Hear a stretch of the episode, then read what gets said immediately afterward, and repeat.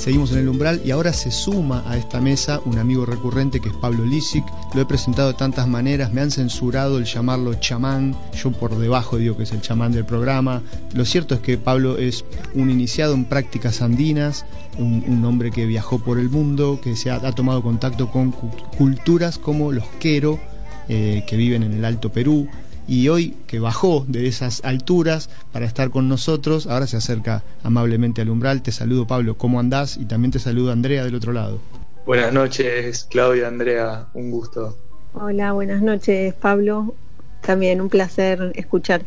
¿Qué hacemos con ese término de los chamanes? Justo sabes, Pablo, que hace un par de programas atrás estuvo Mariano, otro de los amigos del Umbral, recomendándonos una serie eh, de documentales eh, realizado por una eh, argentina, una realizadora argentina que ahora se me escapa el nombre, después lo voy a buscar, que es acerca del chamanismo a lo largo del globo, a lo largo y ancho de todo el globo, cómo en las diferentes culturas aparece Em, aparece este motivo, ¿no es cierto?, que es el chamanismo. No sé si, te enteraste de eso, si no después te paso el link. Dale, no, la verdad que no estaba al tanto. Me parece muy interesante lo que propones, más que nada por, por este tema de los títulos y, y bueno, esa, por ahí esa censura que comentás.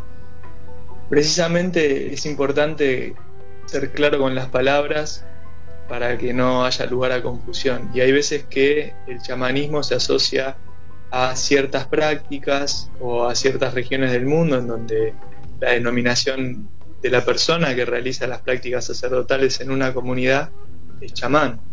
Sin embargo, en, América no se habla de chamanes, sino de sacerdotes o personas que tienen eh, ese rol sacerdotal.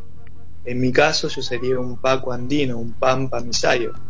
Lo que pasa que entiendo también que si me presentas de esa forma en la radio, bueno, tal vez bastantes personas no, no comprendan a qué se refiere. Claro.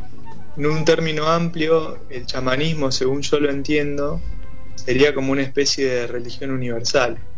Es la forma universal del ser humano de entrar en comunión y reintegrarse con el todo, con, con la creación o con lo que se considera Dios o el Gran Espíritu. Lo que pasa que lógicamente en cada parte del mundo se denomina el chamanismo con, nombres distintos. Mm. Por eso no es del todo exacto llamar chamán a un sacerdote americano. Eh, pero independientemente del lugar y de la cultura, las prácticas son similares o a veces idénticas sin ir más lejos, en, el Evangelio de la Paz de los Esenios, Jesús da indicaciones para hablar con el ángel del agua, con el ángel del viento, mm. la tierra. Y ahí si cambiamos la palabra ángel por espíritu, podemos entender que son indicaciones que ha dado eh, un chamán o, un sacerdote americano tranquilamente, ¿no? Y eso lo, lo vemos en un evangelio catalogado como apócrifo, ¿no? Pero un evangelio al fin. Yo tenía dos, dos comentarios. Uno, encontré, gracias a, Google, eh, la serie de la que te estaba hablando, que es una serie del National Geographic y está hecha por eh, Gaby Epstein. Se llama Creer para Ver. Así que ahí está para el que le interese. Los que no lo escucharon a Mariano cuando lo recomendó y ustedes dos, si, si no supieron nada de esto, está buenísima. Yo vi uno de los capítulos que recomendó Mariano, que era de una chamana eh, norcoreana o coreana. Eh, y lo, que sí me preguntaba mientras te escuchaba es qué lugar tiene el chamanismo en el hombre urbano, que digamos, viste, que, se ha escapado de los elementos, o, que ha, ha hecho un, medio ambiente aislado, ¿no es cierto?, de eso, ha tapado la tierra con cemento, se ha vestido y se ha separado en cierta manera de lo elemental.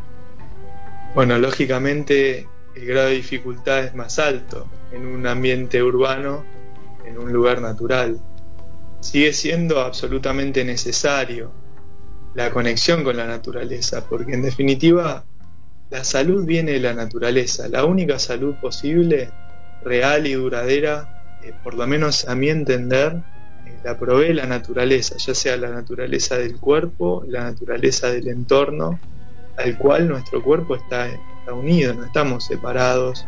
Si bien tenemos la percepción de separación, por ejemplo, cada vez que nosotros nos duchamos, es un litro y medio de, agua la ducha que ingresa a nuestro cuerpo y un litro y medio de agua de nuestro cuerpo que sale. Eh, y bueno, ni que hablar del aire que respiramos. Entonces, eh, yo creo que sí, que, es algo ineludible. Si bien uno por ahí vive en la ilusión moderna de la desconexión de la naturaleza, no es posible, prácticamente. No sé, Andrea, si tenés algo para preguntarle. Yo, yo tengo acá en el, en el monedero cositas para sacar. Más que nada afirmar lo que él dice, yo conocí integrantes de la comunidad mapuche de la zona de la provincia de Chubut y me acuerdo que uno de ellos me dijo que uno era parte, era un pedacito de la naturaleza, ¿no? Y era uno con ese todo. Y bueno, nada, e, eso que decís vos, este, yo esa conexión la experimento más cuando, cuando viajo, ¿no? Y estoy en conexión con esa naturaleza y como que ese espíritu lo, lo vuelvo a, a, sentir. Y bueno, y viviendo en, en la ciudad trato de, de, estar en conexión con las plantas, con el agua, pero digamos que, que me cuesta un poco más. Pero sí, sí me resulta necesario. Yo estaba pensando, a veces baso mis reflexiones en mi experiencia como padre, y los oyentes ya pueden estar un poco cansados de eso, pero bueno, ¿qué se le va a hacer? Es lo que hay.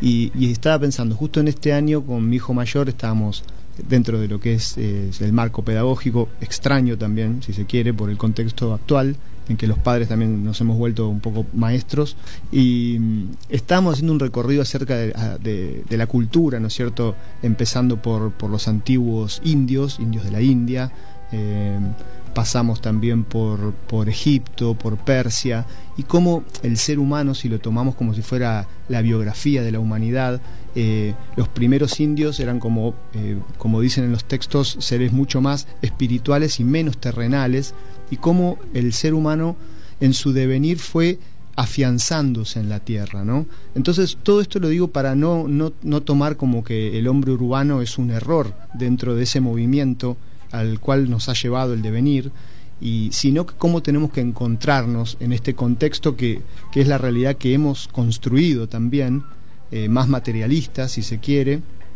nos hemos polarizado en un extremo, entonces con qué puntos tenemos que conciliar para volver o para seguir siendo eh, íntegros y sanos, ¿no es cierto? No separados. Eso es lo que, lo que más o menos se me, se me bosqueja en el pensar. Estaba pensando lo que decís no me acuerdo el nombre del escritor, pero hay, hay un escritor de Les, él dice que el, problema del ser humano fue haber bajado de los árboles. Mm. Y me parece una, referencia muy graciosa, eh, un poco esto que vos comentás. Hay algo interesante sobre, volviendo a la figura del chamán, sobre el rol que tuvo históricamente dentro del colectivo humano al que pertenecía, en las sociedades nómades, donde eran grupos de 20 o 30 personas, lo que se buscaba era la supervivencia.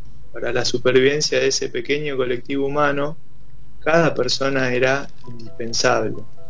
Todos eran necesarios para el bienestar del grupo. Y el chamán lo que la función que tenía era conectarse con la naturaleza para propiciar las mayores posibilidades de supervivencia a través de lo que se conoce como revelación directa, ¿no? de obtener información directamente de la naturaleza. Eh, hay dos formas que tiene el ser humano de obtener información. Una es a través de la naturaleza y otra es a través del ser humano. Lo que dicen eh, los originarios, por ejemplo, de Sierra Nevada, es que cuando la transmisión es entre humanos, la información se degrada. Entonces por eso también a veces hay, si bien hay personas que se enojan y lo toman a mal, a veces hay reticencia a, dar enseñanza, porque la enseñanza es más pura cuando viene de la tierra, no es una enseñanza directa. Y bueno, volviendo al tema histórico, cuando se pasó de estas sociedades nómades o grupos nómades a sociedades agrarias, ahí hubo un cambio de intereses, porque ahí ya pasaron del interés común de la supervivencia, el bienestar de todos, se introdujo un nuevo factor, que es el conservar el poder económico logrado por el que lo empezó a generar, que antes al ser nómades no, no había posibilidad de acumulación.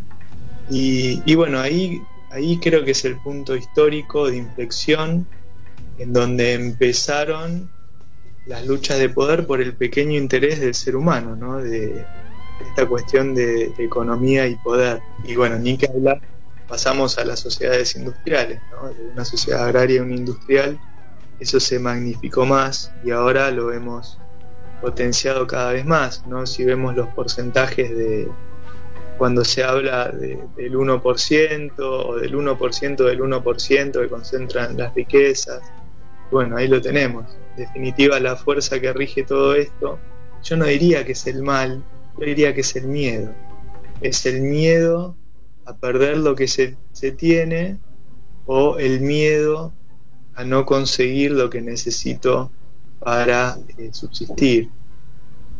Sí, es una es interesante para reflexionar eh, acerca del mal mismo, viste pensar o del mal y el miedo como dentro del alma humana, ¿no es cierto? Que, es lo que, lo que no nos deja confiar eh, y, tener esta, este gesto de apertura hacia lo que tiene que venir, sino que nos vuelve más como, o mezquinos o como si fuera una burbuja más egoísta de pensar en, en, esto que, bueno, básicamente parte de la idea de que estamos separados y que si yo no tengo para mí, viste, me va a faltar, entonces yo te tengo que quitar a vos o agarrar lo que sea, los recursos de la Tierra, de otro planeta, únicamente para, para responder a un eh, dentro de un nivel así egoísta. Eso vendría a ser como una de las de la instancia en la que estamos, ¿no es cierto? Como una, una sintonía mental en la que estamos y en la que tenemos que seguir moviéndonos eh, para salir de ahí, porque bueno, eh, obviamente todo ese, ese concepto se está derrumbando, por eso se nos está derrumbando también el, el planeta que construimos en base a esa misma línea.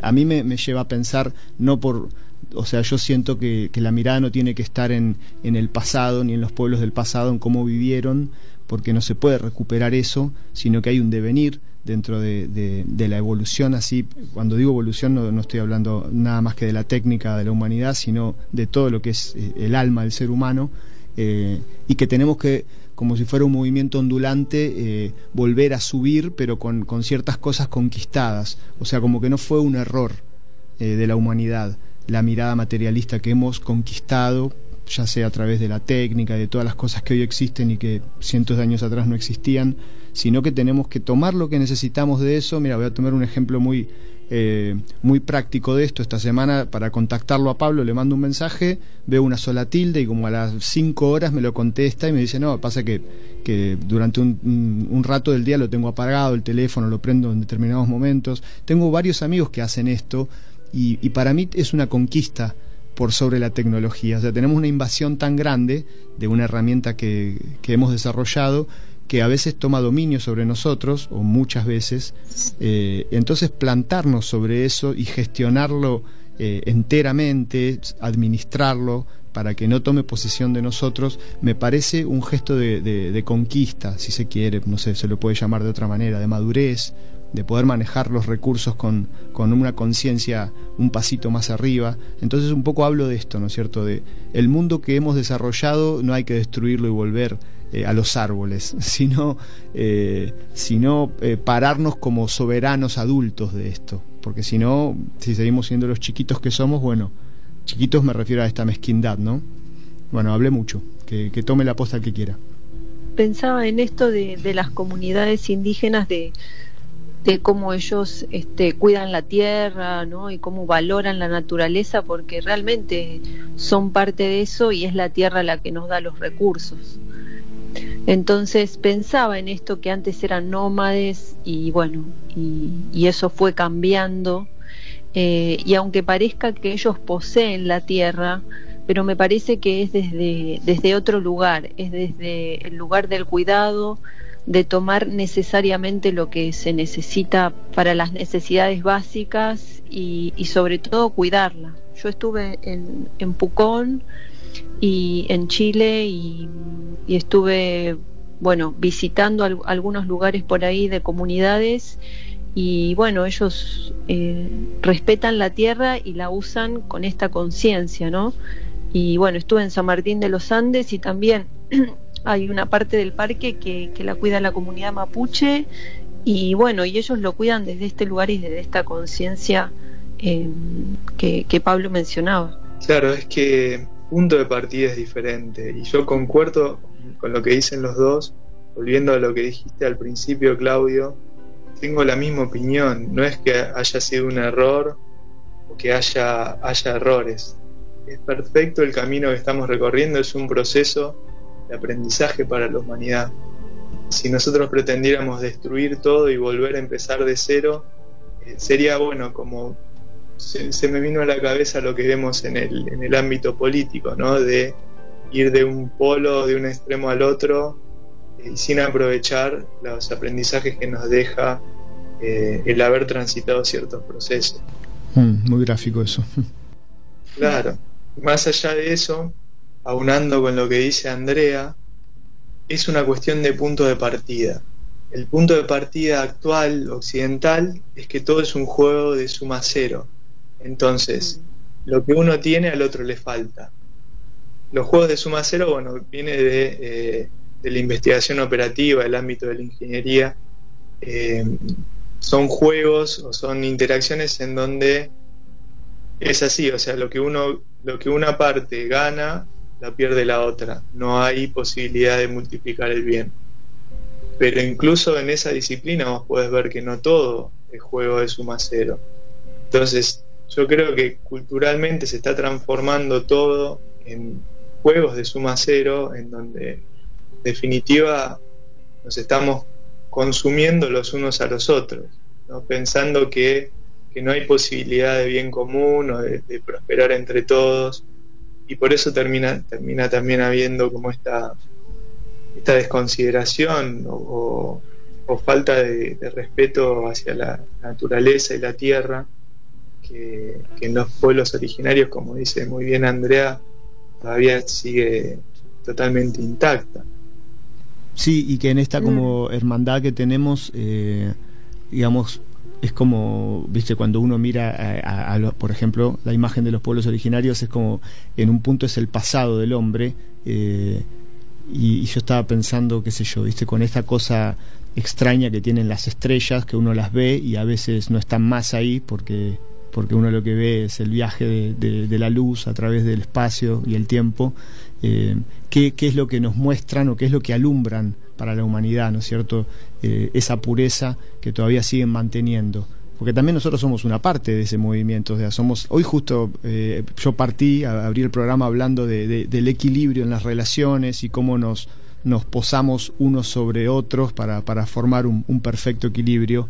Eh, y un poco, bueno, se me, ahora se me representa un poco esto, ¿no es cierto? Como que, que cada uno de, de los pueblos que todavía siguen existiendo tienen su rol eh, y, lo que nosotros estamos parados como representantes únicamente de, la civilización occidental, ¿no es cierto? Llevamos una bandera de acá, que, no, que no es la bandera de la, de la humanidad. En este caso quizás una triste bandera eh, de destrucción en un punto eh, y de responsabilidad también por el poder que, que estamos ejerciendo.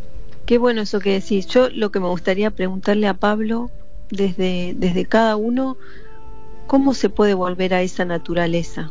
cómo, cómo volver a conectar con, esa naturaleza. Naturaleza o pureza, que también dijo Claudio, ¿no? Cómo volver a conectar con esa, con esa pureza. Es hermosa esa pregunta, Andrea.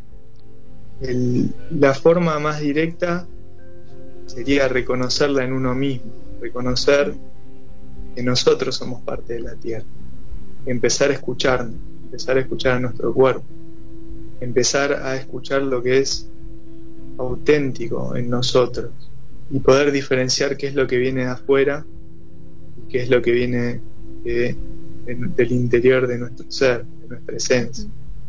Y ahí me vino lo que comentó Claudio de, del tema de gestionar las herramientas externas, el uso de la tecnología y, y empezar a permitirnos ese espacio de conexión con nosotros mismos. Hay veces que es suficiente con cerrar los ojos y respirar profundo. Siempre nos va a ayudar a apoyarnos en las prácticas, en las culturas que tienen tradición de años.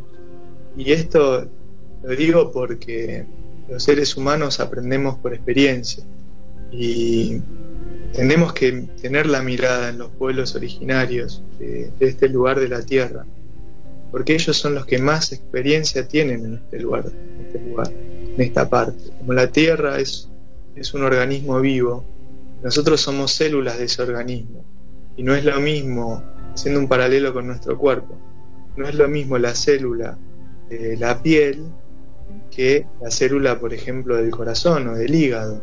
Entonces nosotros tenemos que aprender a hacer células de Sudamérica. ¿Y quién nos puede enseñar mejor que las células de Sudamérica que hace más tiempo que están acá? Que son precisamente los pueblos originarios.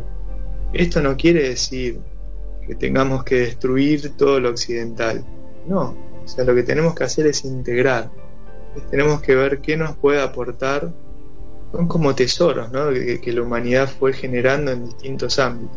Estaba justo pensando, perdón Pablo que te interrumpa, eh, en la imagen de los guardianes, ¿no? que es como también se los llama, los pueblos originarios son guardianes. Y, también en, en, ver cómo vibra en, uno eso, ¿no es cierto? Ese, esa misma imagen, ¿viste? O el arquetipo del guardián, el que cuida los tesoros. Es que es, es totalmente exacto lo que decís.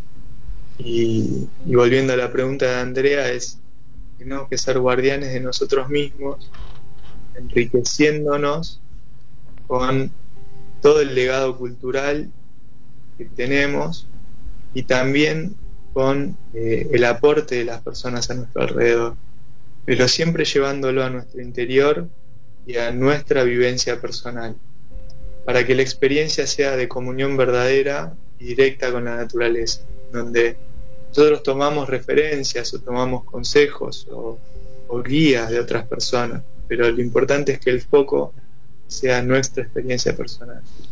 Sí, yo quizá este, me parece que, bueno, coincido en esto de, de que es conectar con uno y volver a esa interioridad, pero también me parece importante, y yo lo veo desde mi experiencia, es eh, aprender, digamos, esa cosmovisión o esas nuevas ideas, que no son nuevas, sino que son muy antiguas, pero que son nuevas para nosotros, porque sin ese conocimiento, que yo tenga posibilidades de aprender, eh, no, no tengo posibilidad, me parece, de, de cambiar mi manera de pensar. O sea, necesito esas ideas para cambiar mi manera de pensar. Es un poco lo que me, me aparece a mí, ¿no? Eh, no sé si Pablo te, te resuena algo de esto que digo. Sí, sí, creo que es, que es parte de lo que dije, ¿no? O sea, hmm. tomar las tradiciones originarias y los conocimientos de, los pueblos de acá y del resto del mundo, no lo que resuene con nosotros, pero siempre pasarlo por la experiencia personal, no, no quedarnos en lo que nos dicen, sino que hacerlo en nuestra práctica y vivenciarlo realmente. Sí, sí, sí. Buenísimo. Bueno, gracias. gracias a vos también, Andrea. Un gusto. Yo les agradezco por este espacio, por, por, participar de esto, ya que no nos estamos pudiendo ver las caras en este momento, eh, pero que hayamos podido propiciar esta charla, esta charla abierta entre, entre tres amigos del umbral que se acercan acá. Eh, así que les mando un, un, cariño grande a los dos, Pablo, Andrea. A los que quieran contactarse con Pablo lo pueden buscar en las redes como Conciencia Compartida, Conciencia con SC y Andrea, bueno, la vamos a ir escuchando acá cada vez que tenga ganas de venir al programa. Y gracias Pablo, te mando un abrazo grande. Gracias Claudio, gracias Andrea. Buenas noches. Gracias, gracias a ustedes. Buenas noches.